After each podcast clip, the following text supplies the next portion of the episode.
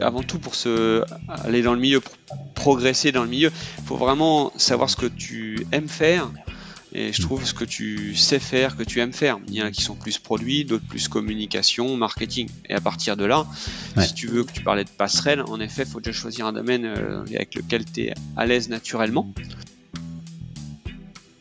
Sur des CV de pilote, j'en recevais quand même pas mal. As déjà 2000 euros par mois hors prime, hors frais de déplacement, hors matériel, ça me semble euh, un bon début faut qu'il faut que chacun y trouve, trouve son compte. Et faut, faut ni que le pilote soit trop gourmand, ni que la marque essaye de, de, bricoler. Bonjour et bienvenue sur le podcast En roue libre. En roue libre, c'est le podcast qui affûte votre connaissance du monde du vélo. Chaque semaine, je reçois un invité afin qu'il me raconte son parcours et son actualité. Avec lui, je vous partage des histoires inspirantes et on décrypte l'actu du monde du vélo. Je suis Antoine Taillefer et vous êtes en roue libre. En roue libre vous est présenté par Line. Line regroupe des experts dans tous les domaines afin de vous aider à créer des services, produits, contenus et expériences plus pertinents et en phase avec les attentes de vos clients. Si vous avez un projet dans l'univers du vélo, je vous invite à me contacter via LinkedIn.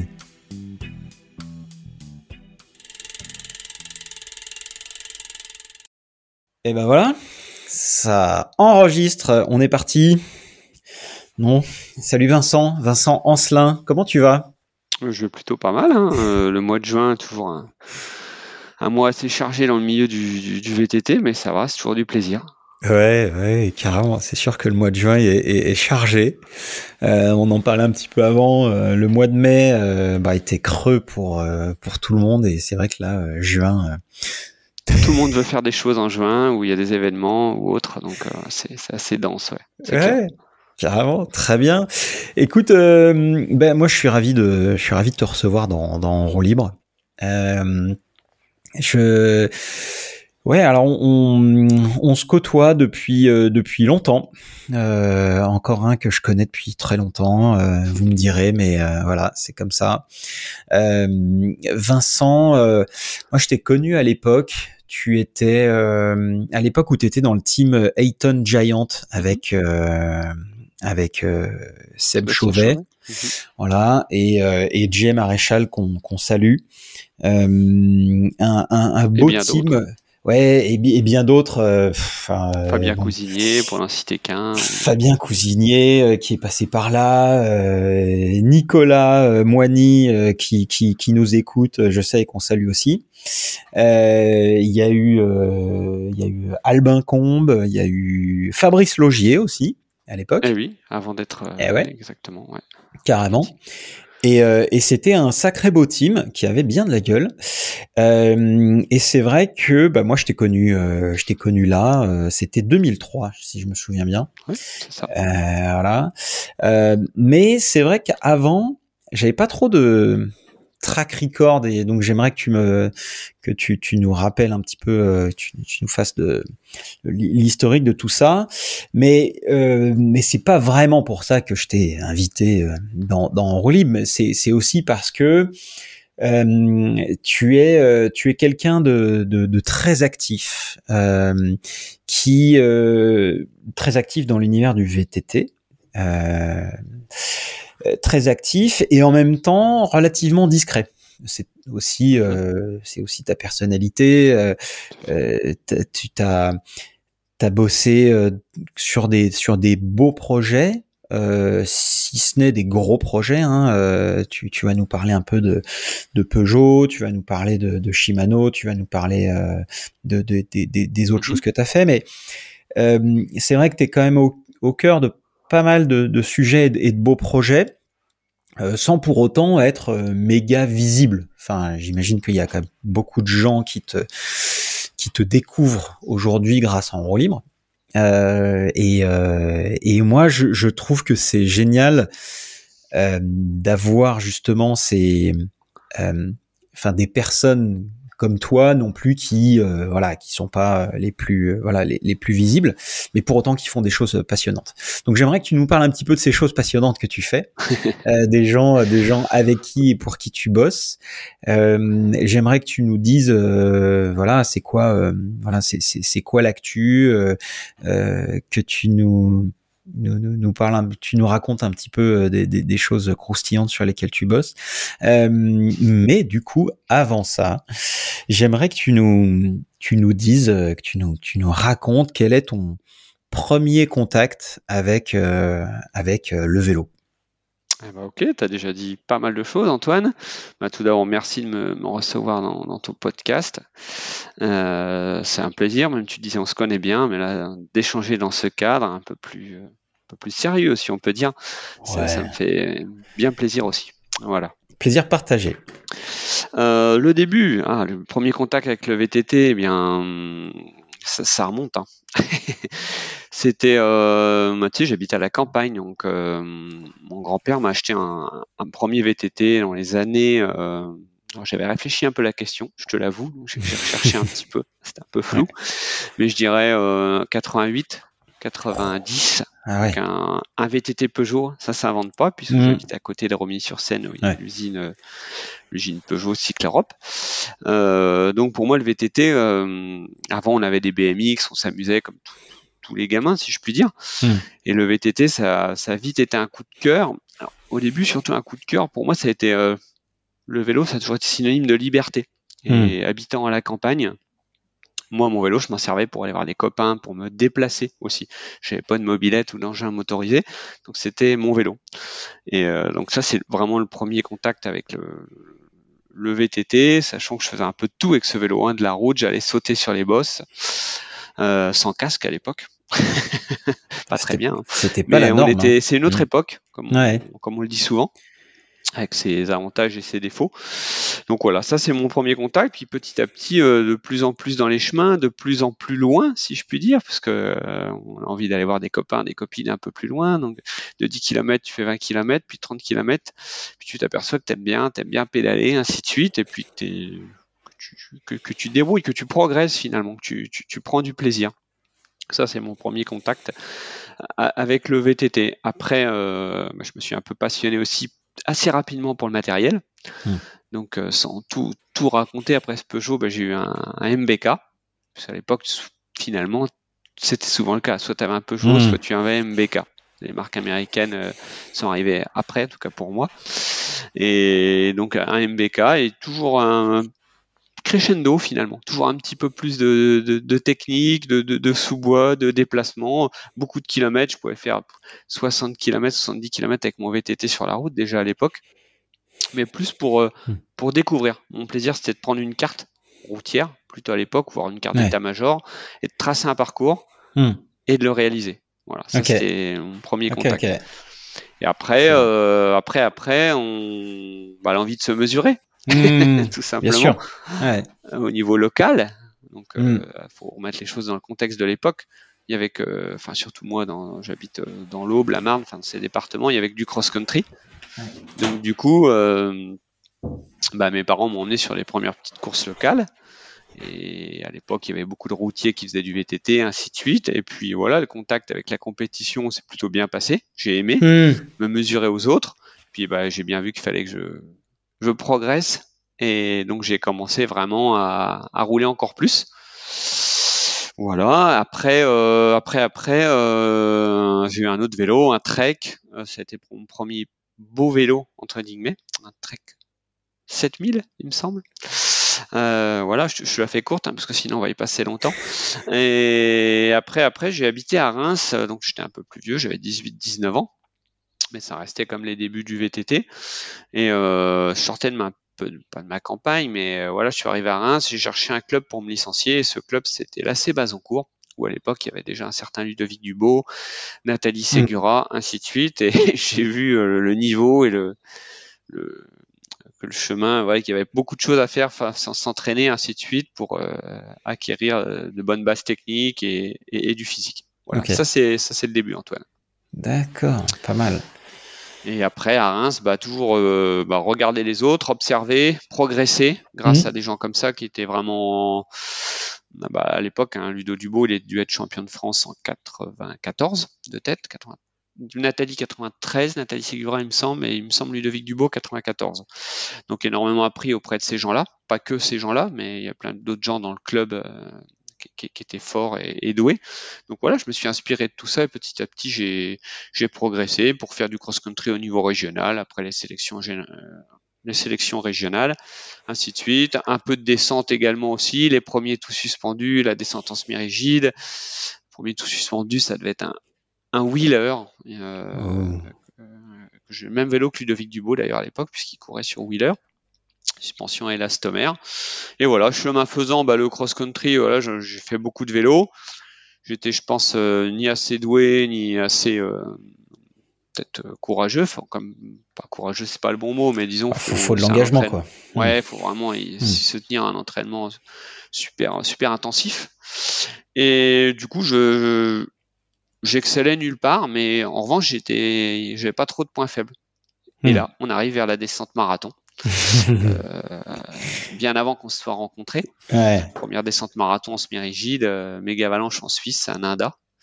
Ah Euh, oui. 96, je dirais. Je suis pas sûr de moi. 96, Wow. 97. Déjà organisé par Georges, évidemment. Georges Edwards. Et là, un premier contact. Et là, ça a été vraiment le, le coup de foudre. Étant polyvalent, ça a tout de suite marché correctement. On devait être, je sais pas, 400, 500. J'ai dû faire 30e avec mon semi-rigide. Moi, je me suis dit, c'est pas trop mal. Puis, je me suis bien amusé. Et voilà. Puis, bah, là, chemin faisant, euh, Mm. avec cette polyvalence, euh, j'ai continué euh, dans cette voie.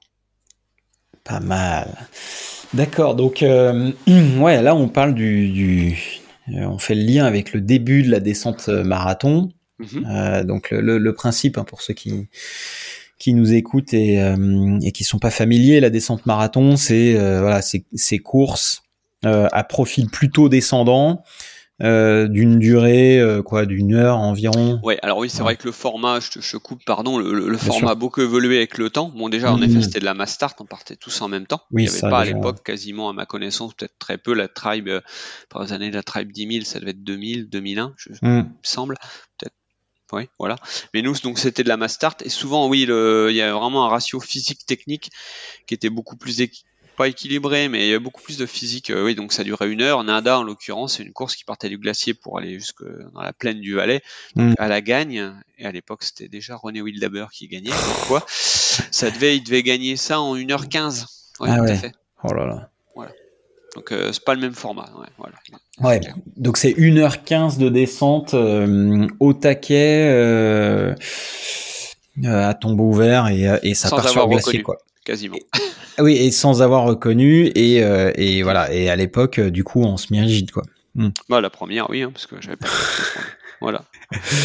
Pas mal. Et euh, et du coup derrière tu t'es orienté sur ce format, c'était euh, c'était ton format de, de prédilection, c'était euh, format polyvalence en fait. Exactement, c'est venu naturellement. J'excellais nulle part, comme je te l'ai dit, mais là, la polyvalence payait et je me suis aperçu qu'en étant un peu technique, un peu physique, bah, ça, ça convenait à cette nouvelle discipline Mm. qui prenait pas mal de, il prenait un bel essor en Suisse. Et notamment avec le circuit Red Bull, il faut aussi remettre dans le contexte de l'époque. Red Bull à l'époque euh, bah, arrivait un petit peu et se mettait sur des, des, des créneaux comme la descente marathon. Il y avait un Mm. circuit Red Bull, il y avait Nanda comme course, il y avait euh, tiens d'ailleurs, qui vient de faire Ouais. station qui vient de faire parler d'elle pour la Coupe du Monde déjà à l'époque. Et donc moi je participais à, ce, à ces courses-là et en France je, je suis allé un peu plus tard sur, euh, sur la méga. Et ce qui fait que j'ai assez rapidement signé pour un team suisse. Ah, en Suisse on disait souvent euh, je suis plus, plus français des Suisses ou je sais plus dans quel sens euh, ouais. il y en a qui disaient ça, j'ai lu ça dans un magazine en tout, ça- en tout cas à l'époque. Et euh, quel team euh, K2. K2. K2, ok. donc marque bien connue dans le ski, mais assez peu dans le vélo, mais qui à l'époque euh, bah, faisait des VTT, le Razorback. Ouais. Et euh, en fait, j'ai fait connaissance d'un quelqu'un qui est resté un de mes meilleurs amis dans le milieu, un Maël Donnet, que, Oh, que bah tu oui. connais bien, qui est journaliste pour Vélo. Vert, qui lui était dans, dans ce team, qui arrivait, euh, qui arrivait d'une carrière sur route, un peu de cross-country, qui allé vers la descente marathon aussi, et qui m'a présenté au team manager de l'époque, Jean-Yves Vassali, qui habitait à Torgon et cherchait un Français euh, pour faire les descentes marathon. Ça s'est fait assez naturellement, et du coup j'ai oui, j'ai beaucoup couru en Suisse pendant longtemps, Hmm. jusqu'à l'époque que tu disais. Et d'ailleurs, euh, K2, qui a été l'une des premières marques à créer une suspension électronique, pilotée électroniquement. Exactement. Alors deux choses. On avait, on était les seuls à avoir une suspension pour l'époque bloquable au guidon. Ouais. Et après, en fait, on bossait avec Nolin euh, comme suspension. Je sais pas si ça existe encore d'ailleurs. Bonne question. Nolin, oh là là, ça, ça me rappelle un Nolin truc. et ouais et voilà on, a- on pouvait bloquer au guidon on avait c'est vrai un des meilleurs vélos du plateau pour l'époque avec 8 Ouais. cm à l'arrière de débattement et 10 ou 12 à l'avant de tête on était bien bien équipé pour l'époque ouais voilà Mais euh, juste, pardon, euh, je, re- je reviens là-dessus, mais euh, il y avait bien un boîtier électronique de verrouillage de la suspension avec un parallélogramme déformable sur, au niveau de la fourche. Euh, moi j'ai pas eu ça T'as Antoine pas eu ça? Ok, non, d'accord. non, non, Bah, euh, c'est- j'ai avait fait ça en effet, mais j'ai pas eu accès, D'accord, euh, ok. j'ai pas ce souvenir, je vais pas dire de D'accord, bêtises. ok. Bon, je regarderai, je, je ferai mes Mais petites. tu euh, potasses, mais là c'est loin. Ok, ok. Euh, donc K2, euh, ok super. Et après, alors euh, du- rapidement, Oui, t'as, euh, non, non, non, pardon, c'est pas pour dire que tu parles, c'est pas pour dire que t'es long, mais c'est Mais plutôt. non, mais quand euh, on est vieux, on a beaucoup de choses à savoir. Voilà, faut, faut Ah, bah, réussir à c'est con, ça. compacter, Ah. Mais c'est ça, c'est ça qui est fou avec toi, c'est que euh, c'est que je te, je te, je suis pas capable de te donner d'âge et, euh, et j'ai jamais réussi à te donner d'âge et. Moi, je vais le prendre comme un compliment. Ouais, non, mais pour moi, pour- moi, t'as 40 ans. hein, on va rester là-dessus. Ouais. Euh, alors donc euh, donc K2. Ensuite ensuite t'as fait quoi d'autre comme euh, Un K2 pour faire vite, comme tu dis, après Ouais. Giant Suisse. Ouais. Euh, avant tout, j'étais chez Giant avant le team, euh, avant le team Eton, descente marathon, ainsi de suite, euh, avec le distributeur suisse euh, Comenda. Et après, Mm. bah, tu en as parlé un tout petit peu tout à l'heure. Euh, Giant France a monté un team par l'intermédiaire de Sébastien Chauvet, qui a créé Mm. le team Eton, peut-être dans les années 2002.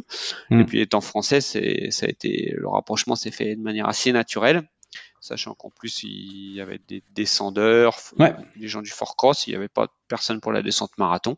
Mm. Donc je suis allé, euh, voilà, j'ai- je suis resté une année, je crois, un peu sur Suisse-France, puis après j'ai tout basculé sur euh, Eton, euh, Eton pour euh, quelques années.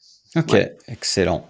Euh, je, je, je me rappelle plus exactement de ton de ton palmarès sur les mégas. C'était quoi? Qu'est-ce que t'as fait comme Écoute, euh, j'étais un, un second couteau, on va Mhm. dire. Euh, voilà, euh, je faisais souvent des top bah, pour la montée Nafel, qui était une de mes courses préférées, j'ai dû faire 4 au scratch. Euh, en Suisse, bah, les Torgona Bike, euh, j'ai dû faire 5. Le circuit Red Bull, je devais dû faire 3 du général. Tu vois, je faisais dans les 5, je gagnais pas. Second, j'appelle ça un second Ouais. couteau. Mhm. Et, et voilà, entre autres. D'accord, ok, ok. Euh, donc euh, Giant euh, Ayton et ensuite Scott. Et Scott a un long moment où là Mm. le la partie pilote a, a vite euh, ça a glissé aussi sur du, du travail, des missions pour les marques Ouais. Mm. diverses et variées. Ça a commencé comme ça, bien que ça ait commencé avant, parce que j'étais pas un des premiers, mais j'ai tout de suite aimé euh, vendre de l'image, on peut dire ça. Mm. Je sais pas si on peut dire ça, travailler avec la presse, travailler avec les magazines. Donc ça, c'est arrivé même Mm. avant Scott. Euh, Dead Giant, j'ai déjà fait beaucoup beaucoup de trips à cette époque-là, sachant qu'à l'époque il y avait que la presse écrite, que le print. Mm. Donc c'était vraiment différent de maintenant. Et euh, j'ai dès le début, dès les années début des années 2000, j'ai commencé à faire des trips et vendre de l'image. Ouais. On était très, faut remettre les choses Ouais. dans leur contexte. On était très peu sur ce créneau. Oui, Euh, il y avait Greg Herbold euh, qui ouais, là, c'est une faisait. légende. Mais non, mais bien sûr, mais euh, non, c'est- c'est c'est vrai que euh, des hum, dans les années euh, 2000, euh, il fallait euh, il fallait quand même mettre de l'effort, euh, plus d'effort qu'aujourd'hui pour être euh, dans la presse, pour être régulier, pour euh, euh, effectivement vendre euh, des photos, vendre des tripes. euh, les déplacements coûtaient aussi plus cher, le, le matos c'était pas pas très très accessible non plus, donc c'est vrai que c'est euh, il y avait pas non plus, euh, c'était pas aussi simple de, de, de, en gros, de passer dans la presse euh, et de faire des images de trips de vélo et. Euh, C'est sûr que le cercle était un peu plus fermé. Hmm. Si on peut dire, que la presse écrite, voilà, maintenant avec les, les réseaux sociaux et autres, chacun peut montrer ce qu'il a envie, son talent, ses Mm. idées, et ainsi de suite. C'était plus, plus difficile à l'époque, tout à fait. Carrément. Et, euh, et c'est c'est aussi un, un sujet euh, que, que j'ai envie de- de- d'aborder avec toi, qui est ce sujet de la professionnalisation des, des, des pilotes, des, Mhm. des athlètes, euh, sur comment est-ce que euh, comment est-ce qu'on passe d'un côté euh, pilote compétition, euh, je veux dire carrément même payé pour ça, à euh, euh, ambassadeur de marque, qui est, qui est le côté un petit peu plus soft, euh, parce que tu t'es pas ou plus obligé de faire du résultat. Enfin, je veux dire, on te, on te sollicite plus pour ça. Euh, donc ambassadeur de marque, puis euh, et puis effectivement un, un rôle de, de carrément euh, presque euh, RP, Mhm. enfin voilà, manager des relations, responsable des relations presse pour la marque, quoi. Ouais. Est-ce que c'est un peu ça ton, ton parcours, toi? Ouais, t'as assez bien résumé, mais disons que ça se fait assez naturellement pour répondre Mm. à ta question, puisque après, bah, t'as la compétition, t'as organisé des trips. Moi, j'ai toujours aimé les deux côtés de la barrière, euh, Mm. l'envers du décor et, et la scène. Donc du coup, euh, organiser pour les autres, euh, j'aimais bien organiser des trips. Je prenais autant de plaisir à le faire qu'après à y participer. Donc ça, j'ai Mm. toujours eu ce, ce- ce- ce côté-là. Ce qui, déjà, quand tu l'organisais, tu pouvais faire ce que tu voulais et inviter les gens que tu voulais. Donc déjà, tu- j'étais libre. Donc ça, c'était cool. Mm. Et puis après, bah, petit à petit, bah, ton cercle de, de relations professionnelles euh, s'étend. Tu, tu fais certaines choses, certaines missions, et en fait, c'est un peu comme des propositions à tiroir. Après, les, les marques le savent et elles piochent en fonction de leur, euh, de tes Mm. capacités, en fonction de leurs besoins, et, et- et ça va, ça, ça va crescendo jusqu'à, euh, en effet, participer activement aux relations presse, à des actions marketing, et bien sûr à de l'événementiel. Euh, Et, et je pense que d'ailleurs, c'est. Alors, pour- pourquoi est-ce que. euh, Et vous allez peut-être aussi euh, vous vous demander pourquoi est-ce que je m'intéresse à ça, mais je pense que c'est. euh, Quand je dis vous, c'est vous qui nous écoutez, bien sûr. Euh, pourquoi est-ce que je m'intéresse à ça? Je m'intéresse à ça parce que. euh, Aujourd'hui, on, je sais pas, on peut avoir l'impression que c'est euh, c'est c'est dur de bosser dans le vélo, c'est dur de d'y rentrer, c'est dur de euh, même de se faire une reconversion euh, athlète euh, dans le milieu du vélo. Euh, mais il y a, y a des passerelles qui sont assez évidentes et qui sont bien défrichées déjà. Euh, des gens qui, qui, ont, qui ont fait ça euh, et qui le font très bien, dont tu fais partie. Euh, euh, Jay Clemens euh, également est, est là-dedans. Euh, Guillaume Heinrich qui est chez Bosch aussi. Donc les, les passerelles, elles existent et je, je trouve intéressant aussi de comprendre un petit peu comment justement faire ces passerelles et, euh, et, pourquoi, à mon sens, c'est accessible, pas à tous, mais, mais pas loin. Moi, ce que j'ai remarqué, et tu vas me dire euh, ce que ce que t'en penses, et tu vas me corriger si besoin, mais euh, que en tant que, euh, on va dire, pilote sponsorisé par par une marque, du coup, tu, on va te solliciter en tant qu'ambassadeur pour encadrer potentiellement sur des événements des groupes qui peuvent être des groupes de consommateurs et des groupes de journalistes. Euh, à qui ou, tu même, as ou, même des dealers, ce qu'on appelle les, voilà, des, des, des revendeurs. Des revendeurs. professionnels Pour la marque, ouais. Donc en fait, tu vas les encadrer, tu vas leur faire découvrir un beau parcours pour leur faire tester euh, le produit, euh, le vélo, etc. Donc en fait, tu vas les encadrer et puis tu vas être avec eux pendant un, pendant un moment. Mhm. Et de fil en aiguille, euh, ces groupes vont être potentiellement de plus en plus euh, bah, des, euh, des journalistes Mhm. à qui tu vas apprendre à parler, à qui tu vas apprendre à présenter les produits. C'est ça jusqu'ici? Ouais, ouais, c'est ça, c'est ça. T'as as entièrement raison. Euh, pour revenir au début de ce que tu disais, c'est- Mm. voilà, de, il- avant tout pour se aller dans le milieu, pour progresser dans le milieu, faut vraiment savoir ce que tu aimes faire. Et je Mm. trouve ce que tu sais faire, que tu aimes faire. Il y en a qui sont plus produits, d'autres plus communication, marketing. Et à partir de là, Ouais. si tu veux que tu parlais de passerelle, en effet, faut déjà choisir un domaine euh, avec lequel tu es à l'aise naturellement. Euh, et après, on- ensuite, bah, progresser dans ce domaine et faire en fonction de tes, tes compétences. Voilà. Hmm. Donc ça, ça, ça, c'est la, c'est, c'est la première chose. Et il est évident que des gens qui ont un très gros palmarès, tu parlais de Jérôme Clemens, ont tout de suite une crédibilité beaucoup plus grande et, c'est bien normal. Euh, Hmm. Voilà, le, palmarès c'est, c'est, est là aussi pour ça, pour apporter de la crédibilité. Et euh. Et après, il y a l'expérience aussi, parce que je veux dire, quelqu'un comme euh, Jérôme Clemens, qui est euh, en charge euh, des événements aussi pour Cannondale aujourd'hui, bah, en fait, il a cette expertise sur le produit, sur le vélo. je me souviens plus quel exemple j'avais en tête, mais mais c'est mais il, est euh, il est d'une expertise tellement pointue sur le développement des produits que euh, que forcément euh, quand tu quand il, quand il va être en face d'un journaliste, il va être capable de tu, soulèves un point important. il faut mieux être à l'aise, être plutôt c'est plus facile de passer du produit à hmm. la com que de la com au produit évidemment. Maîtriser le produit, ça un, un bon minimum, ça reste la base. Hmm. ta crédibilité. Je parlais de palmarès, et oui, en effet, produit, et après, bah, tu vas bien comprendre le produit, tu n'es pas obligé de devenir chef produit, évidemment, mais euh, bien comprendre le produit pour après bifurquer vers de la presse, euh, vers des revendeurs, ainsi de suite, où là, tu vas maîtriser ton sujet, déjà c'est agréable de maîtriser son sujet, et puis tu seras crédible, voilà, tu auras des choses intéressantes à, partager avec eux. Hmm. Bien sûr. Et, euh, et donc, euh, bah, de fil en aiguille, encore une fois, quand on, quand on continue, c'est euh, à force de parler à des journalistes et de le faire bien et de, de, de faire du bon boulot, bah, on accède à des fonctions euh, peut-être un petit peu plus euh, intégrées mhm. de bah, voilà, responsable, responsable RP pour les marques. Tout à fait. Ouais. je, te, je, te, recoupe ce qui a beaucoup changé aussi, c'est que moi à mon époque c'était moins facile j'ai eu le cas chez Scott où mm. euh, je m'occupais du marketing bike euh, pendant un an. Il y avait très peu d'externes.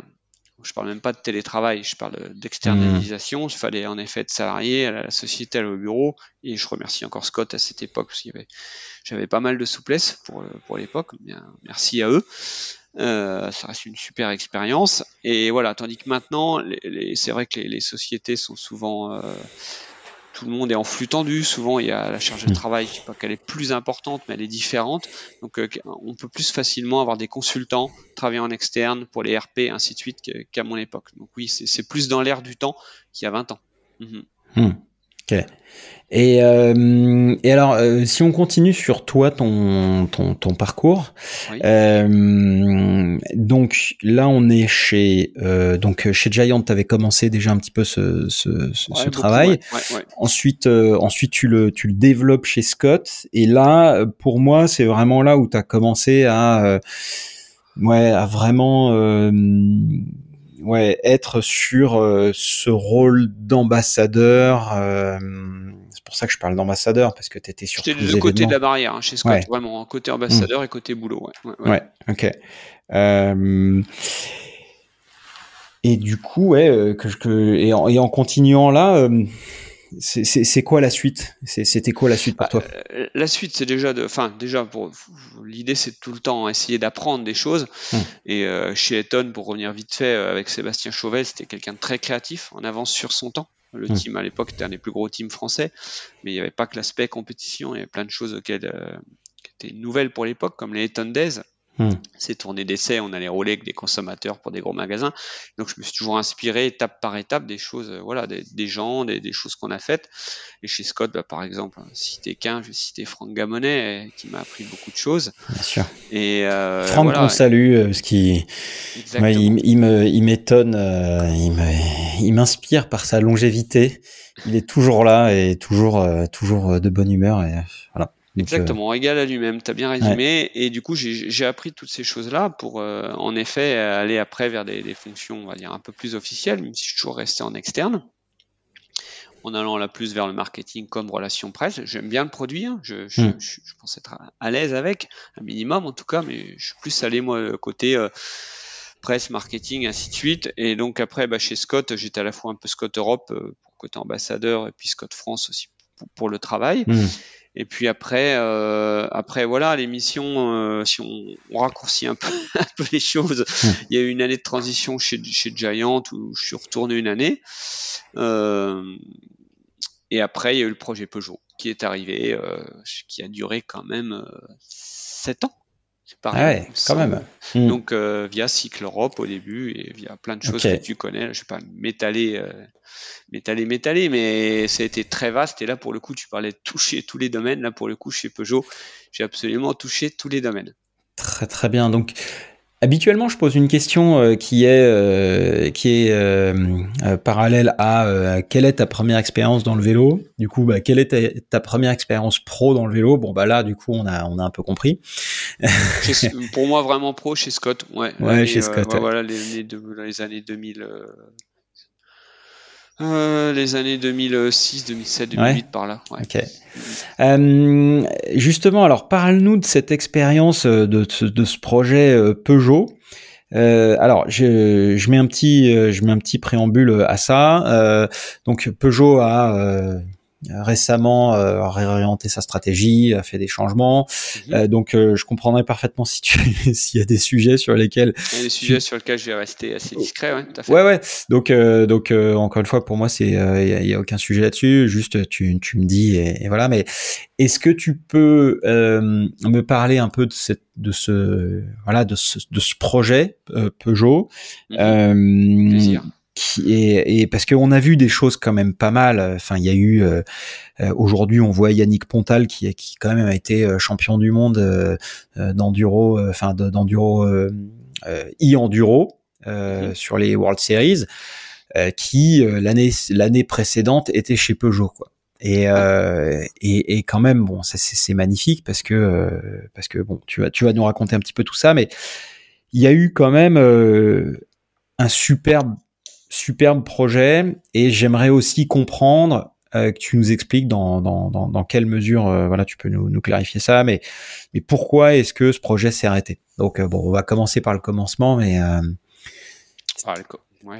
le, commencement il est, il est assez simple j'étais donc en 2012 2013 j'avais repris ma liberté et puis euh, à l'époque j'avais rencontré David Limo sur la plage euh, hum. sur la plage au Roc d'Azur en discutant et il m'avait parlé de nouveaux projets pour Cycle Europe et j'avais jamais mis les pieds chez Cycle Europe alors que j'habite à mes parents habitent à 10 minutes. Hum. Déjà il y avait beaucoup de curiosité de ma part. Je croisais souvent des gens qui y travaillaient et j'y croyais pas trop au truc mais il m'a dit prends quand même rendez-vous avec euh, un PDG, un PDG actuel encore Jérôme Valentin. Hum. Et puis ça s'est ça s'est très bien passé et je me suis lancé à la base euh, comme ambassadeur et on parlait de, de, de petit à petit d'aller de, crescendo dans, dans certaines mm. choses. Je suis arrivé en tant qu'ambassadeur, un peu RP, des choses comme ça, et puis ça s'est vite étendu. Euh, bon, en fonction des besoins de la boîte et de toi ce que tu sais faire. Donc euh, j'ai pas mal participé aussi avec euh, Mickaël Duvivier, euh, qui est toujours chef produit au produit. Ça a été assez passionnant. Là, j'ai appris pas mal de choses parce que là, on parle d'envers du décor. Euh, faire des specs, c'est encore un, autre domaine. Hmm. voilà. Donc, euh, ça recoupe la compétence. Euh, pardon, je te coupe, mais ça, recoupe la compétence et l'intérêt sur le produit aussi, quoi. Ouais, c'est bien en fait d'avoir tous les tenants et les aboutissants. Hmm. En effet, comprendre pourquoi on fait telle chose, tel produit à tel moment sur tel segment, ainsi de suite. Donc euh, après, pour s'occuper des, choses qui se voient plus, hmm. c'est nettement plus facile de comprendre comment ça marche. Alors j'aimerais que tu nous rappelles, euh, que tu nous repositionnes également dans le contexte, parce que bon, tout le monde connaît les vélos Peugeot. Et, euh, et là, les gens qui nous écoutent euh, se disent peut-être, euh, oui, mais pourquoi est-ce qu'il nouveau projet Peugeot, ça n'a jamais bougé, ça a toujours fait des vélos? Ouais, est-ce que tu peux nous rappeler aussi ce contexte-là de pourquoi est-ce qu'il y a eu ce, cette espèce de, de renouveau à l'époque? Est-ce que c'était que le VTT ou est-ce que c'était aussi tout le reste? Et, et, et pourquoi pourquoi ce renouveau Dans quelle mesure? À l'époque, pour moi déjà Peugeot, si on parle du VTT, pour moi Peugeot c'était synonyme de quelqu'un qui porte le même nom que toi, Christian Taillefer, hmm. que j'ai côtoyé encore six mois que je suis arrivé chez Cycle Europe puisqu'il était au produit. C'était un plaisir et un honneur de, collaborer avec lui. donc Peugeot, c'est en effet un historique très fort. C'est la marque, si on remonte très loin, bah, qui a vendu énormément de vélos dans les années 70, 80, ainsi de suite. Tout le monde avait un vélo Peugeot quasiment dans son garage. J'exagère, mais pas. Et après, bah, pour le VTT, c'était des pionniers, les premiers Rock d'Azur, gagnés par Tim Gould, notamment. J'en citerai qu'un, ça parle pas aux jeunes, mais il faut quand même citer les, gens qui l'ont fait. Euh, et puis, on va remonter tout de suite à la descente, parce que Peugeot, il y a plein qui pensent que Peugeot faisait pas de descente. Je crois la dernière, je ne vais pas dire de bêtises, dernière Coupe du Monde gagnée en descente par Peugeot, devait être en 98 au jet par Christian Taillefer. Donc voilà. Et après, bah, il y a eu pas mal de choses. Jérôme Chiotti en cross-country. Après, il y a eu un temps mort, en effet. Et puis arrivé bah, ces, ces années-là où je, je, suis revenu, où Peugeot a voulu revenir un peu, au début moi j'étais ambassadeur, a voulu revenir à la compétition, euh, et après il y a eu la, en effet la création du team dans un, dans un deuxième temps. Ouais. Hmm. Ok. Voilà, donc un, Peugeot a un historique très fort, en effet, mais euh, c'est pas parce qu'on s'appelle Peugeot que c'est pour autant facile de revenir.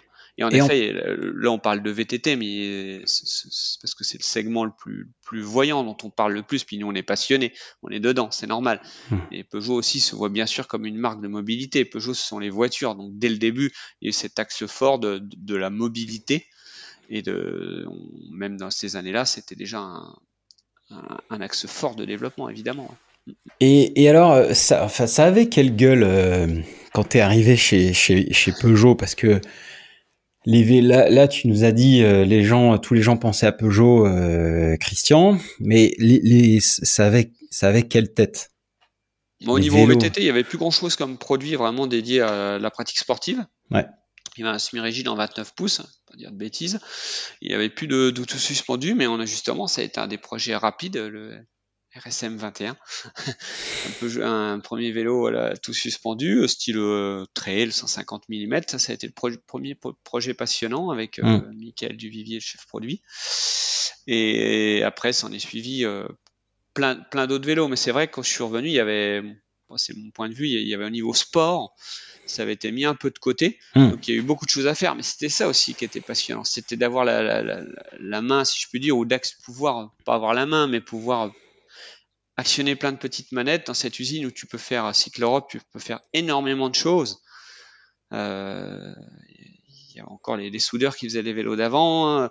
euh, même s'il y avait il y avait plus personne qui soudait des vélos, mais il y avait toujours le savoir-faire qui était là. Il y a la peinture, il y a le montage individuel. il y a des gens, c'est sûr qu'on n'est pas dans un milieu de passionnés comme je l'avais connu chez Scott ou chez Giant, où là c'est vrai que bah, tout le monde roule, tout le monde est passionné de vélo. C'est hmm. différent mais il y avait quand même, il y a quand même un, il y avait quand même un ADN assez fort, un historique fort sur lequel tu pouvais t'appuyer pour avancer chez Cycle Europe. Et puis après, il faut que les gens croient en toi, croient en le projet. Et à l'époque, euh, Jérôme Valentin a, cru tout de suite dans le, dans, dans, le projet, ce qui a fait, quand le PDG croit dans le projet, généralement, ça avance un peu plus vite. Mmh. Voilà. Bien sûr. Et euh, c'était quoi l'enjeu, euh, l'enjeu de relancer une, une marque comme Peugeot? Euh, est-ce qu'il y avait, je sais pas, des objectifs? Est-ce que vous étiez dit, bah voilà, nous, ce qu'on veut, c'est, euh, euh j'imagine que vous voulez pas faire de podium en, en AWS, mais euh, en Enduro World Series, mais c'était quoi le brief, en gros? Le brief, en fait, c'était de monter crescendo en puissance, ce qu'on a fait. faire un peu, il n'y avait pas que le côté compétition. Il y avait vraiment le côté euh, image aussi pour la marque. C'était vraiment lié. Le team devait faire parler euh, de la marque pour euh, voilà refaire parler d'elle dans, dans, le bon sens du terme. Donc les objectifs, c'était vraiment de, de, de, se refaire une image sur ces segments-là. Hmm. On sait que le segment euh, compétition, le segment image, après rejaillit sur tous les autres segments de la marque. C'est un peu le principe généralement. Hmm. C'est que les marques font de la, compétition. Et du coup, pourquoi l'enduro? Pourquoi ce, ce, ce créneau-là? Parce que déjà c'était, je venais un petit peu de là quelque part et ça me passionnait, donc j'ai orienté les, hmm. les choix dans ce sens-là.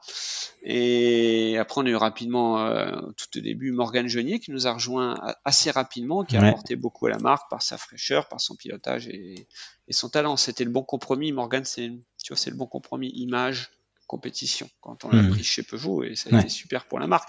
Et après, ben, on est monté en puissance tranquillement. Les, de nouveaux vélos sont arrivés, de nouveaux objectifs, les budgets ont grossi. Là, on parlait de l'aspect cycle Europe, mais il y a aussi un aspect, faut très bien le comprendre, très important de la part de, de, de Peugeot Maison Mère, dirigé par Catal Logan, que je salue également, qui m'a beaucoup aidé, euh, qui est retourné dans, l'automobile, mais euh, qui m'a beaucoup aidé, qui a cru dans le projet, parce que pour, pour que ça marche, il faut des budgets. Hein, mm. Tu le sais bien. Et Peugeot, c'est une grosse boîte, donc quand il se lance, ça peut pas être non plus artisanal. Voilà. Bien sûr. tu peux pas bricoler. Donc euh, les deux parties ont cru dans le projet. Euh, le Peugeot Design Lab à l'époque, qui, qui, était en charge du, du cycle, et Cycle Europe. Ce qui m'a permis de, finalement de gravir les. Ça a grossi assez vite, et on a pu aller vers euh, un Nicolas Lalo assez rapidement, qui était une star de l'enduro à l'époque. Mm. Voilà. Ok. Et donc le team, alors à la, alors là on parle de team, mais donc juste à la grande époque, le team, il y, avait qui comme pilote? Donc Morgan. Bah après il y a eu Morgan qui, hmm. il y avait eu un, il y a eu un pilote d'image qui était là depuis le début, qui a été qui, a gravi les échelons, qui a eu Kofac, ambassadeur ainsi de hmm. suite, Jean-Roch Vecten qui faisait de la vidéo, qui a fait un bon boulot pour la marque également sur un créneau différent, mais qui justement qui apportait de la, je parlais de fraîcheur et c'était le cas, un hmm. ton différent. Ouais. Et Morgan, puis après Nicolas Lowe, puis après, bah, en as parlé, hein, il y a eu euh, Mathieu Ruffray et Yannick Pontal qui, voilà, qui ont apporté encore dans la professionnalisation euh, du, du, du, team et puis les résultats. Mais les résultats, je devrais me rappeler pourtant, mais j'ai un petit doute. Mais Morgan a gagné assez rapidement le scratch de la Coupe de France Enduro sur un Peugeot. Mmh. Je ne me rappelle peut-être pas forcément, mais c'est venu assez vite. Et après, elle a fait des top 10 en, EWS avec le Peugeot. Et puis après, il y a un sujet dont on n'a pas parlé, mais euh, qui est très important. Euh, à la base, Peugeot, comme Cycle Europe, voulait aller vers la compétition électrique. Ça, On n'en a pas parlé, mais le, hmm. cheval de bataille, c'était quand même ça.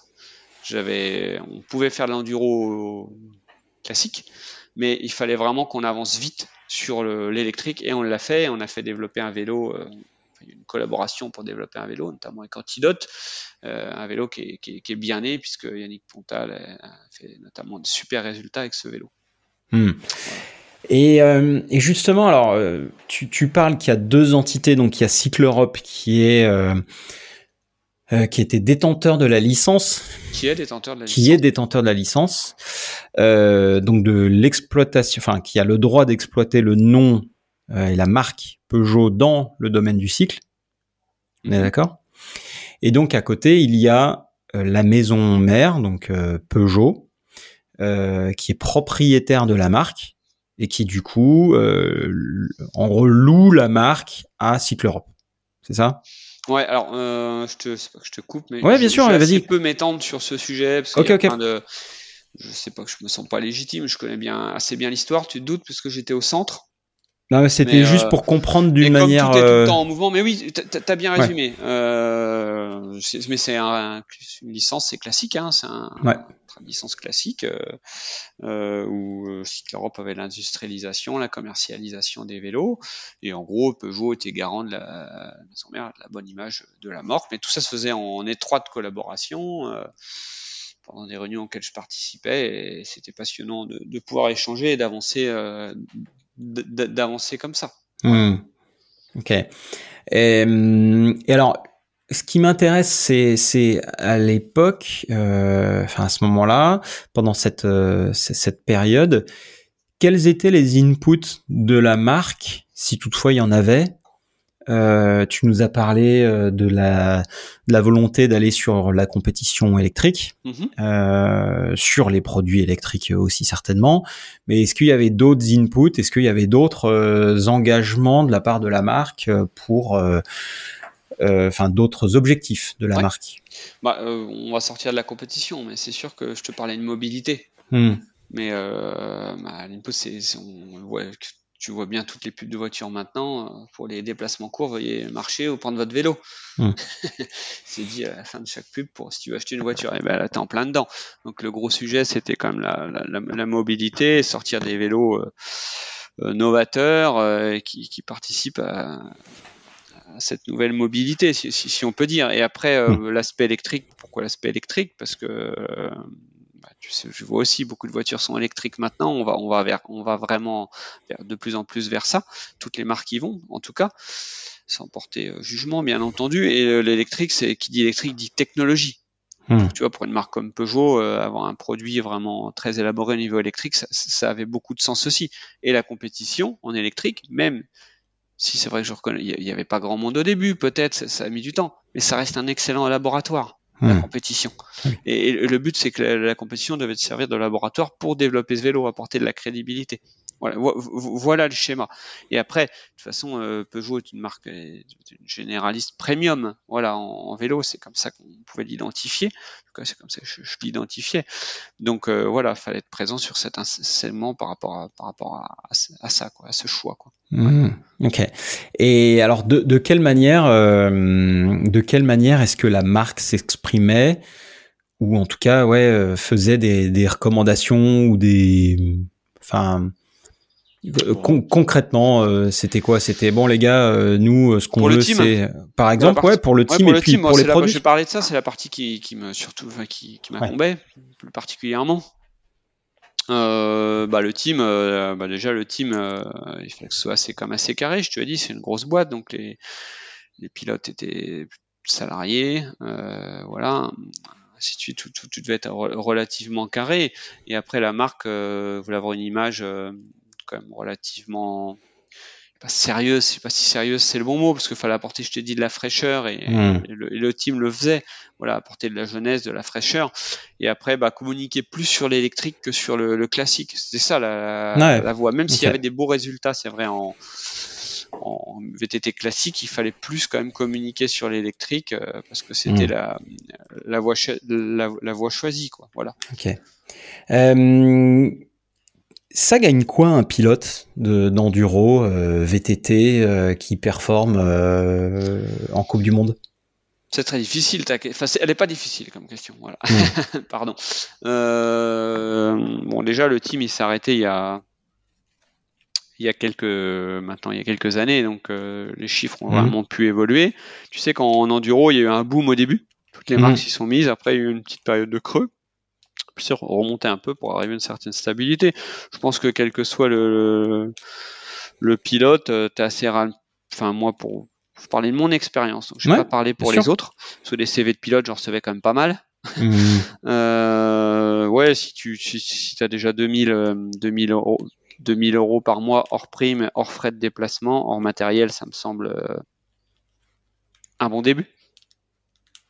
Mais ça, c'est aussi. Là, c'est à la fois une question que tu me poses sur des faits, et c'est aussi un, avis. Je, suis pour euh, quelque chose de, carré et dans la mesure du possible, en fonction du niveau des gens. Je dis pas qu'il faut surpayer ou sous-payer les gens, mais voilà, faut, faut qu'il faut que chacun y trouve, son compte. Et faut, faut ni que le pilote soit trop gourmand, ni que la marque essaye de, de, bricoler. Hmm. Voilà. Et tu sais que des fois dans notre milieu, euh, il y a un côté artisanal, tu le connais, mm. qui fait qu'on peut dévier vers ça. Donc euh, chez Peugeot, j'essayais en tout cas dans la mesure du possible de, de, de voilà que ça droit. Tu, tu, dirais que euh, donc du coup sans, sans parler des, des, des pilotes que qu'on connaît ou, ou que tu as eu euh, voilà mais si, si on pouvait essayer de deviner ce qu'un Richie Rude euh, ouais Richie Rude, c'est un des, des top, euh, top pilotes euh, américains euh, en, enduro. ouais, compliqué. Bah compliqué non parce que je, je le sais pas. Après tu peux me demander mon avis en tant que voilà comme toi je peux te retourner à ce sens-là je peux te retourner la question. Je te dirais juste que j'espère qu'il gagne pas mal d'argent parce que ça hmm. va de plus en plus vite, il y a de plus en plus de risques. Donc intérêt et ça dure c'est basique ce que je dis, mais ça dure pas longtemps. Et donc, tu as intérêt à, prendre de l'argent euh, quand même pas mal, j'espère en tout cas, pour, pour faire ce job. Parce qu'il y, a y a là, tu parles de l'aspect compétition, mais il y a aussi tout l'aspect maintenant qui est euh, réseaux sociaux, enfin, communication, faire parler ça, son image qui est, qui est un peu plus lourd qu'avant aussi. Euh, une marque demande beaucoup plus qu'un athlète qui a 20 ans. Hmm. Hein, tu en parlais tout à l'heure, une marque il y, a, il, y a, il y a 20 ou 25 ans, tu faisais de bons résultats ou de résultats corrects, enfin voilà, chacun à son niveau. Tu faisais euh, quelques pages, une vingtaine de pages, tu dis ça comme ça dans, en, print, en presse écrite, et voilà, maintenant c'est faut constamment alimenter ces réseaux sociaux. Euh, comme sur une, il faut toujours avoir une image à peu près un peu plus calculée, je dirais. C'est hmm. peut-être un vieux qui parle, mais un peu plus calculé. Mais tout ça, c'est énergivore et chronophage. Bien sûr. Voilà, donc euh, tu as intérêt pour faire tout ça, euh, quelque part, tout ça c'est du boulot, mm. donc faut gagner de l'argent. Voilà, c'est mon avis. Ouais, c'est vrai qu'à l'époque, euh, à l'époque, on avait. alors, il n'y a pas beaucoup de pilotes dont on connaît le, le montant du, du salaire, mais c'est vrai qu'à l'époque, je sais pas si tu te rappelles, mais des Sean Palmer. un million de dollars chez SP. Un, million de dollars chez SP, quoi. mais l'image qu'il avait mondiale, ça a dû faire vendre des vélos. C'est sûr. Ah bah, c'est sûr que Sean Palmer. Alors, si vous ne connaissez pas Sean Palmer, euh, je vous mets le nom dans les notes de l'épisode. C'est quelqu'un qui a radicalement changé le, le, le visage du, du, du, VTT et de la descente en particulier. Qui était un touche à tout, euh, un touche à tout absolument incroyable, extrêmement doué, qui en faisant peu de choses, arrivait à, il, il est arrivé vice-champion du monde à Cairns en 98. Euh, ouais, tu dois avoir raison. Moi, je me souviens de la deuxième place en Coupe du Monde OG derrière Nico, Nico Vouilloz, à très peu, quelques centièmes, il me semble. J'étais dans la raquette d'arrivée. Je m'en souviens très bien. Et puis le costume à paillettes qui en a suivi sur le podium. Ouais. Et ouais, donc donc Sean Palmer est quelqu'un qui venait à la base de la motocross, du snowboard et tout ça, et qui a fait un, qui est arrivé dans le VTT avec un contrat pour Specialized euh, à un million de dollars et euh, et c'était le voilà, ça fait les grandes lignes. Euh, plus proche de nous, plus récemment, on a Aaron Gwyn aussi qui, euh, qui semble-t-il euh, fonctionnait bien. Hein, chez, ouais, on, va dire que là tu, tu peux aussi mettre à l'échelle, ils sont à l'échelle américaine, enfin souvent il y a aussi, il y a pas que mm. la Coupe du Monde, il y a aussi le championnat US. Et à l'époque, en tout cas déjà, c'est à l'échelle de leur pays. Ah, aussi. Bon, on domine en descente, Bruni, ainsi de suite, mais je veux dire, les contrats étaient assez élevés aux US, puisque à l'échelle de leur pays, c'est pas le même marché non plus. Voilà, il y hmm. avait ça aussi quand même à prendre en compte. Bon, on demandera à Loïc euh, Brogny euh, voilà, combien il gagne. un podcast avec Loïc Brogny, tu verras s'il si, est bavard ou pas. Ah, je suis sûr que Laurent Delorme, euh, Laurent, donc, exactement. Laurent, je suis sûr qu'il s'étendra euh, longtemps sur combien gagne Loïc. Non, mais, mais le sport se professionnalise, on voit de plus en plus de VTT partout, donc je hmm. souhaite à tous les pilotes de bien gagner leur vie. Bien sûr. Alors mon, mon, mon sujet, hein, qu'on se comprenne bien, mon sujet c'est pas d'aller dans le gossip et de savoir combien gagnent les gens. À la limite, on s'en moque. Euh, l'important, effectivement, comme tu dis, c'est que euh, en fait, c'est des, c'est des, euh, comment dire, euh, ce sont des sports dans lesquels il y a un tel engagement euh, pour une durée de pratique qui est quand même assez réduite, même si évidemment on voit dans la descente, on a des, des, des, des, doyens euh, comme Steve Pitt, euh, même Greg Minard et Flo Payette, qui ont des, des, des carrières d'une durée qui sont impressionnantes, mais on remarque quand même la majorité s'arrête aux alentours de 30-35 ans. Euh, et donc oui, il y a enfin c'est comme dans n'importe quelle carrière sportive euh, intense, eh ben il y a un délai qui est relativement restreint euh, pendant lequel bah en fait faut tout simplement bah, correctement gagner sa vie parce qu'après c'est pas évident quoi. Donc, donc, donc voilà, le, le point c'est simplement de dire qu'effectivement il faut que les pilotes, euh, les compétiteurs soient soient bien payés, parce que mine de rien, bah, ils engagent un peu euh, pas mal de choses. Hein. S'ils se blessent, euh, on voit des gens comme Tarek Razouli qui, bah, voilà, qui, qui qui était l'un des, des, des pionniers, du freeride euh, et qui, euh, qui, avec une mauvaise chute, s'est retrouvé euh, paraplégique. On peut le saluer, hein, qui dirige une super agence, entre autres de résolution. Exactement, donc Tarek qu'on salue, qui, qui nous écoutera pas en français, mais on le, on le notera dans les notes de l'épisode. Et donc, donc voilà, donc tout ça pour dire que ouais, il faut que les pilotes soient bien payés il faut que les il faut que les marques bah, évidemment jouent le jeu et et, euh, et je te sais euh, défenseur aussi, donc euh, tu nous l'as dit, des intérêts des pilotes pour faire en sorte que tout le monde bah, profite, on va dire, de cet élan et de cette visibilité qu'est, enfin, dont dispose le vélo aujourd'hui. Oui, tu as entièrement, entièrement raison. Et après, l'autre aspect, c'est, ce sont les médias. On sait très bien que pour un sport génère du business, il faut qu'on voit ces images. Mm dans l'idéal à la télé. Est-ce que c'est toujours le cas, ça? Peut-être un peu moins, tu vois, avec les réseaux sociaux, ainsi de mhm. suite. Euh, ouais, ben, on va dire ce qui est toujours le cas, c'est qu'il faut que ça sorte de sa bulle spécialiste et que le grand public arrive à, avoir un peu de temps en temps des, images euh, du sport. C'est ça aussi qui fait. Mhm. C'est comme un athlète, euh, quand il commence à être reconnu en dehors de son sport, ça veut dire qu'il a atteint une certaine notoriété. Bien sûr. Et je pense que pour une discipline, euh, c'est pareil. Euh, je pense que beaucoup de gens commencent à regarder du biathlon, par exemple. Hmm. Euh, alors que c'est un sport au début qui est assez réservé aux spécialistes. Et maintenant, beaucoup de gens, enfin, j'ai beaucoup d'amis disent tiens, je regarde le biathlon, ainsi de suite. Et, et voilà, donc c'est ça qui est important aussi. Carrément. Est-ce que tu penses qu'aujourd'hui le VTT euh, peut intéresser du monde à l'extérieur de ce. Alors, est-ce que est-ce que il peut intéresser du monde et, comment? C'est une question assez vaste. Il y, a, il y, a, plusieurs axes. Il y a l'axe majeur, euh, il a lieu en France euh, euh, l'année prochaine. Il y a hmm. les Jeux Olympiques avec le hmm. cross-country. Et, là, forcément, tu, tu, vas vraiment, ça va vraiment drainer un, un très large public. Et voilà, donc, euh, donc il y a l'aspect compétition dans des, compétitions euh, regardées mondialement, comme les Jeux Olympiques. Hmm.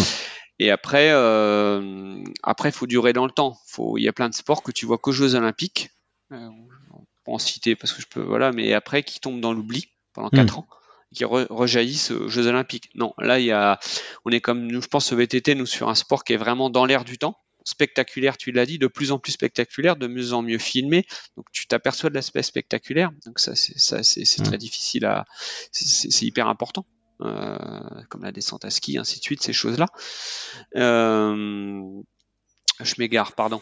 Euh, c'était énorme, mais tu sais, c'est pour revenir à qu'est-ce qui peut faire que le que le VTT soit plus visible, quoi. Bah, visible sur des sur, des chaînes sur, sur des chaînes grand public, ainsi de suite. Hmm. Mais mais le vélo, de manière globale, a tellement le vent en poupe euh, si on le prend de manière globale, on est quand même sur un, créneau. Alors on est, on, sait qu'on t'en a parlé d'ailleurs plein d'autres dans, tes podcasts. On est sur une période très dure au niveau business, éco, économie, ainsi de suite, pour diverses raisons que vous avez abordées, qui étaient très intéressantes.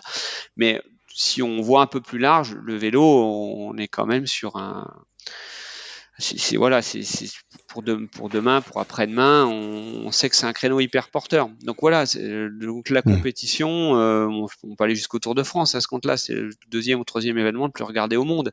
Mmh. Voilà. Et euh, on est bien loin de l'image euh, du vélo de route des années 80. Les pratiquants sont plus les mêmes, hein, mmh. à, tout point de vue, d'ailleurs. et, le VTT, la descente, ainsi de suite voilà, moi j'engloberais ça, c'est de manière globale, je dirais le, vélo de manière globale. La descente, c'est la Formule 1, le cross-country, c'est la une discipline olympique, hmm. ainsi de suite. Et voilà, faut, faut, faut voir le vélo d'une manière globale, je pense. Et c'est ce qui fait avec les coupes. Je te coupe, hein, pardon. Bah, c'est ce qui fait que je pense que les, on va voir ce que ça donne, tant que ça se mette en place. Je porte pas jugement non plus sur les coupes du monde qui rassemblent euh, et les championnats du monde qui vont rassembler toutes les disciplines. Et je pense que ça, ça, va dans, dans ce sens-là. Hmm. Ok. Euh, je, pour revenir un petit peu à, à cette euh, à ce à cette période Peugeot, euh, dont on s'est rapidement éloigné, mais euh, donc de, de quoi est-ce que toi tu es le plus fier dans cette euh, dans, dans cette période? C'est quoi le, ce que ce que tu as mis en place, ce que tu as créé qui t'apporte le plus de ouais, le plus de fierté? Alors, tout d'abord, hein, c'est un projet qui a été porté par plein de monde. Moi, je, suis qu'une pièce euh, hmm. dans, l'engrenage. Euh, voilà, on a déjà cité les gens qui, avaient aidé tout à l'heure, donc je vais pas, je, vais pas le refaire. Moi, ce qui me faisait plaisir à quelqu'un de passionné comme moi, c'est de, bah, je recevais pas beaucoup de CV de pilotes, même euh, internationaux. Donc je me disais que si je recevais des des CV, ainsi de suite. C'est que bon, peut-être que les conditions étaient bonnes chez nous aussi, mmh. j'en ai conscience, mais que les gens avaient quand même, ils se forçaient quand même pas à venir s'ils envoyaient des CV, si vraiment ton image est. Bien sûr. c'est qu'on avait réussi à petit à petit à changer un petit peu l'image, à avancer au niveau produit, même s'il y avait encore beaucoup de boulot mais on était sur la bonne voie et on avait commencé à attaquer l'image. Et puis le, retour euh, à la fin, ça serait de certains commerciaux qui commençaient seulement, tu sais, quand le boulot que tu fais au niveau de l'image mmh. team, pour que ça se retranscrive au niveau des ventes et que les commerciaux te disent, euh, ah oui, on peut s'appuyer sur telle ou telle chose, faut beaucoup de temps. Et à la fin, on pouvait commencer à s'appuyer là-dessus pour les ventes. Donc ça, mmh. ça veut dire que tu as fait un petit, petit bout de chemin. Mmh. Euh, si, alors, euh, passons à, cette, à, cette, à, cette, à ce moment ou à cette partie où globalement, enfin, ça s'arrête sur quoi euh, cette aventure Peugeot? Moi, je, vais faire vite aussi sur ce sujet-là pour diverses raisons, des papiers signés, ainsi de suite. Euh, voilà.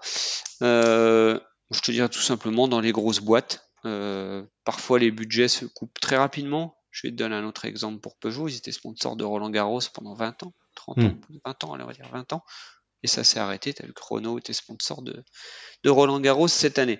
Donc euh, voilà, les, les planètes n'étaient plus alignées pour euh, que faire marcher un team. Il n'y avait plus d'intérêt à avoir un team à ce moment-là. Peut-être que ça arrivera un jour et qu'il y aura c'est cyclique. Hein. Euh, ça arrive souvent chez les grosses marques, malheureusement. Donc du coup, bah, quand tu reprends ta copie, bah, tu es obligé de qu'il faut recommencer. Bah, Hmm. Tu redescends de trois crans, puis tu, tu, continues. Voilà, les budgets, voilà, les, les choix stratégiques ont, ont, été, ont été différents et on m'a dit que le team allait, allait s'arrêter, qu'il faisait plus partie des, des priorités. mais je te dis, hmm. ça aurait pu d'arriver. Dans... Peugeot était présent dans plein de choses. Hein. Le, le, vélo représentait, euh, voilà, il peut, voilà, c'est les axes de marketing, de développement. Hmm. Ok, stratégie. Euh, donc, euh, si je comprends bien, il y a le donc le team, euh, le, team donc n'existe plus. Les pilotes sont repartis dans d'autres écuries. Il reste évidemment donc la marque et les, les, vélos, les produits, tout ça. Mhm. Est-ce que toi, tu continues à développer, à participer au développement des produits? Non, alors tu pourrais passer sauter sur ma question mon actualité. Ouais, tu bien sûr. au début. Bah, c'était ça. Mais non, non, non, j'ai plus de lien avec euh, direct avec euh, la marque. Je regarde ça du coin de l'œil s'il y a des s'il y a des choses. Je reste mmh, euh, picousé de la marque. Puis le travail que j'ai fait, comme tu l'as dit, s'efface pas comme ça dans, dans ma tête. Donc mmh. je regarde, mais d'un œil extérieur. Mais moi, je suis passé à pour le moment à autre chose et je collabore avec d'autres marques et je m'éclate dans dans ces tâches. Quoi. Bon, alors sur quoi tu t'éclates? Bah, par exemple, euh, cette année, euh, depuis fin 2022, je recollabore pas mal avec Shimano. Ouais. Marque qui m'a sponsorisé, qui a sponsorisé le team, avec lequel j'ai fait pas mal de choses au cours des 15 dernières années. Puis voilà, on l'a dit au début, tout au début du, podcast, ce sont des propositions à tiroir, c'est en fonction du besoin des marques. Hmm. Donc euh, Shimano, euh, via Yann Fouché, mon interlocuteur sur ce projet, euh, envie de voilà, il y a un dealer camp qui s'est monté euh, pour promouvoir euh, le moteur, euh, le P8 et mmh. bientôt le P801 qui est en train d'être livré. Donc ça c'est un sujet passionnant de, de, faire à la fois le off, monter le projet, mmh. et puis le, le on, faire les événements, co-organiser ces événements. Et voilà, c'est typiquement le genre de projet où tu es des deux côtés de la barrière et tu peux tu peux t'éclater. Hein. Voilà, c'est pas le bon mot, mais hmm. tu peux vraiment. Enfin, moi j'aime bien en tout cas ce, ce côté euh, préparer les choses et puis après le, être sur, sur le vélo, le, le faire, ça, ça, me correspond bien, je pense. Ouais, par hmm. exemple. Ok. Oui, puis euh, ça, ça permet aussi de, de voir euh, les deux côtés. Enfin. Euh, de, de pas simplement être dans le, dans le travail et la préparation, mais aussi un peu dans le, dans le plaisir, parce que quand tu montes un événement, tu as aussi envie de voir euh, ce qui s'y passe et comment tu euh, et puis d'en profiter quoi. ah bah moi c'est si on l'a pas dit au début on aurait pu commencer moi ma oui si c'est une de mes c'est la voie que j'ai choisie j'aime bien parler du vélo j'aime bien travailler mais j'aime bien monter dessus aussi je, alors je ne peux que te, te rejoindre là-dessus parce que alors j'ai fait un j'ai fait un post là-dessus euh, récemment mais euh, c'est vrai que pour ceux qui, qui me connaissent ou qui me suivent, vous avez probablement vu que euh, j'ai dit que j'avais mal au dos. Et en fait, euh, c'est vrai que c'est très con, mais euh, là, ce podcast, les vidéos, être euh, actif, être présent, visible sur sur les réseaux sociaux et tout ça, bah, ça nécessite beaucoup de travail, hein, comme chacun peut s'en douter. Euh, beaucoup de travail qui fait que bah, on passe quand même beaucoup de temps, beaucoup de temps derrière, à en parler derrière un ordi, faire du montage, faire faire faire tout un, un tas de trucs. Et c'est vrai que euh, de manière bête, euh, je me suis chopé un, ben, je me suis bloqué le dos en gros bêtement en, en, allant rouler euh, sur un truc vraiment nul. Et, et, en fait tout ça parce que je, je passe plus de temps à parler de vélo qu'à en faire quoi. Et, et, du coup, bah en fait, je, je, je je suis sédentaire, quoi. En gros, je suis devenu. après, il faut évidemment gagner sa vie. Voilà, il y a l'aspect ah, boulot, mais ça n'empêche pas qu'il faut pas avoir un ratio et, et garder des, des, des, plages pour euh, pratiquer sa, sa, passion et être étudier et en plus être en forme. Ouais, ça, ouais. Pas, pas, je dis même pas être performant, je dis juste être euh, en forme. Ouais. Moi, je, c'est ça, en fait. Je cherche pas à être euh, particulièrement performant, même si évidemment j'ai un petit, euh, tu vois, on, se connaît, hein, on se connaît bien. J'ai un petit côté, ça reste, ça, reste, hein, c'est dans les gènes, mais, mais effectivement, je pense que jusqu'ici, j'ai, j'ai un peu sous-estimé le, le risque de, de, de, de, passer trop de temps derrière un ordi. Et donc, donc voilà. Mais ouais, ouais, sans être dans la performance, déjà être, enfin, bouger, faire un peu d'exercice, être dehors, ça c'est ça c'est bien. Et effectivement, j'en suis arrivé à la conclusion que parler de vélo, c'est cool, mais en faire, c'est quand même vachement mieux. Quoi. Donc voilà, faut, il faut équilibrer le, voilà, le, bon compromis. Il faut équilibrer le ratio. Ok. Donc euh, donc événement avec euh, avec Shimano. T'as d'autres euh, d'autres boîtes, d'autres marques avec lesquelles tu bosses? Après, il y a des choses plus voilà, des gens qui m'ont soutenu, mais ça c'est notre boulot. Je collabore toujours un petit peu avec Chinson par exemple de temps en temps, mais c'est des choses vraiment là on a tourné une vidéo, c'est pas un travail en hmm. en, tant que tel. Après, j'ai des missions plus diverses ou variées de consultants okay. dans le milieu du cycle que j'accepte ou pas d'ailleurs en fonction de ce que je suis hmm. capable de faire et ce qui me plaît. Ouais. Euh, voilà. Après, bah là, je j'ai la possibilité de devenir ambassadeur pour Rothwild. Euh, ah, je remercie grandement Momo pour la, voilà, la, mise en relation et, et, tout ce qu'il a fait. Hmm. Donc, euh, donc voilà. Après, euh, voilà, ça peut être des, des, des missions vraiment back office. Voilà, on va appeler ça comme hmm. ça pour une marque qui me demande mon avis sur telle ou telle chose par exemple. Ouais. Et, toi, euh, euh, si j'ai bien compris, tu es quand même capable euh, de parler aussi bien, on a dit produit, team, RP, enfin, je veux dire, est-ce qu'il, enfin, même, tu sais, je, pensais à la mécanique, mais, mais, hmm. mais est-ce qu'il y a des trucs que tu fais pas? Des trucs que je fais pas. Bah, il y a un truc que j'ai jamais fait, par exemple, c'est tout ce qui est lié directement au commerce. Ok. Euh, commercial, directeur commercial, ces choses-là, euh, voilà. Euh, vraiment vendre le, produit de manière plus commerciale. Je sais pas si je serais ou pas, mais en tout cas, j'ai jamais fait. Je me suis jamais dirigé dans cette voie, je m'en suis approché. J'ai souvent, bon, on collabore forcément avec les commerciaux, le directeur commercial hmm. pour mettre en place des choses, mais jamais l'aspect commercial. D'accord. Par exemple. Ok, ok, ok. Et euh, très bien. Non, non mais c'est euh, c'est top de voir que justement la polyvalence. Euh, aussi euh, paye, enfin à sa place euh, dans une, euh, enfin dans des marques de vélo, des produits de vélo, euh, je trouve c'est, euh, enfin, c'est puisque moi-même je suis un grand polyvalent et, euh, et j'ai du mal à me mettre dans des cases. J'ai l'impression que toi aussi, même si du coup la case au sens large est bien trouvée, quoi. C'est-à-dire aujourd'hui, tu, tu, tu accompagnes les marques. D'avoir la case, c'est ça, c'est d'avoir la liberté de faire un peu c'est des choses qui me, ouais, qui, qui me passionnent et essayer, essayer d'être compétent au maximum dans, ces trucs. Mais généralement, quand t'aimes quelque chose, t'es plus compétent quelque chose que, que t'aimes pas trop, quoi. Donc, euh, donc euh, voilà. Puis il faut aussi être conscient de ses limites. Euh, hmm. produits, ainsi de suite, pas aller dans des, dans des choses où, voilà, où t'es t'es moins, es moins à l'aise. Voilà, faut, voilà, tu peux être dans, dans, dans plusieurs cases, mais en, en prioriser quelques-unes. Hmm, ok. Et justement, toi, c'est laquelle que tu, hmm. que tu priorises?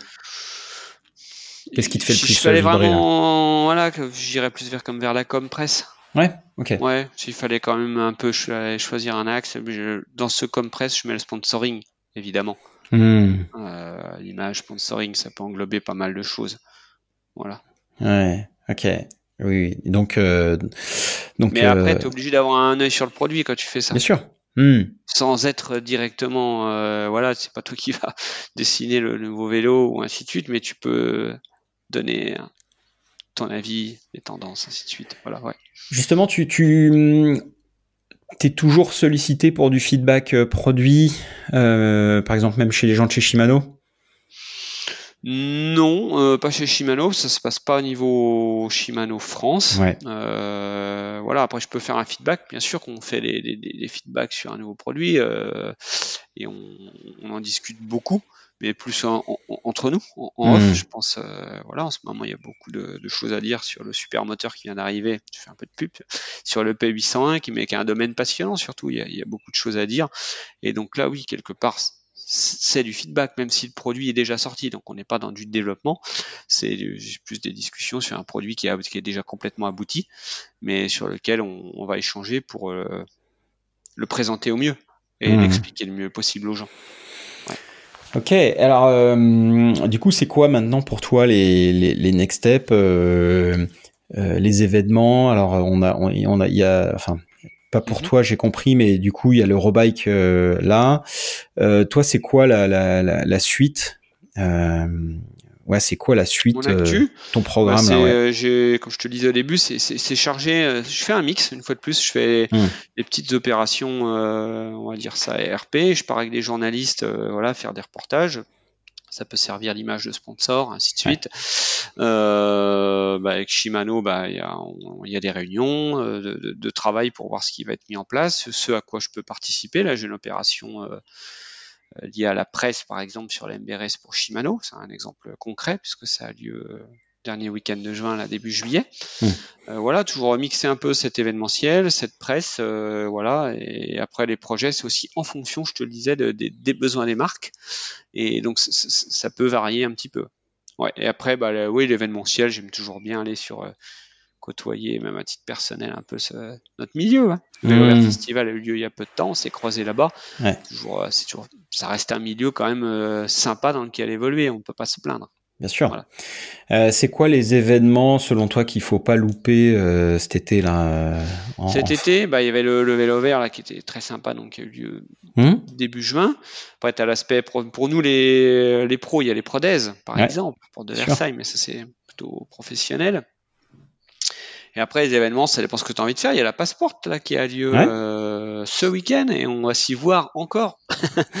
et là, voilà, il y en a vraiment pour tous les goûts. C'est grand public, c'est sur un spot de fou, c'est à Morzine, euh, hmm. des mecs euh, voilà, françaises du, du, VTT. Donc, je conseille à tout le monde de, de quelqu'un qui veut se rendre compte du de, de, de, de, tout ça qu'il qui aille à Morzine. Et puis, il en reste un qu'on va citer, évidemment, auquel on voit le plus de monde. Et pour moi, on voit vraiment toujours le plus large euh, large euh, spectre de, de, de pratiquants, c'est le rock d'Azur, bien évidemment. Où, hmm. on voit tout le monde et quelque part tous les vrais, tous les, la masse de pratiquants, tu la vois souvent une fois dans l'année au rock d'Azur. Hmm. Voilà. Pour toi, c'est toujours, euh, c'est toujours vraiment l'événement de référence euh, en France? Euh, oui, ça reste pour moi l'événement de, de, de, référence parce que c'est en fin d'année, parce qu'il fait beau, que les gens du, qui n'ont pas, qui habitent pas au soleil, ils peuvent aller au soleil, ils prennent leurs vacances. Donc ça attire un, très large public de, de, pratiquants. Tu vois autant le descendeur qui a fini sa saison hmm. que le crosseur, euh, voilà, qui roule, qui négocie ses, ses futurs contrats. Et puis les marques et bien heureusement, pour l'instant, répondent encore assez présents. Les grosses marques, je parle au niveau des stands, ainsi de suite. Hmm. Parce qu'on sait très bien que ça s'est vraiment érodé tout ça. La présence des marques sur les salons, des grosses marques notamment l'Eurobike, où il en manque plein maintenant. Euh, mais au Rock d'Azur, pour l'instant, ça tient et je trouve ça hmm. chouette et normal pour le, le pratiquant euh, je vais dire de base, mais c'est pas péjoratif, qui, est content de voir ce qui est normal. Tu as un, telle marque de vélo, tu vois ton stand et quelque part, ça me semble respect pour le, mmh. pour, le pratiquant. Bien sûr. Mmh, mmh. Euh, alors, où, est-ce qu'on te, où est-ce qu'on te voit et qu'on te, te, suit? Alors, euh, tu es, euh, actif avec les amis de vélo tout terrain, non? Non J'essaye de. Alors, je travaille, oui, j'ai la chance d'être. Euh... Oui, j'ai la chance de travailler beaucoup par affinité avec des gens.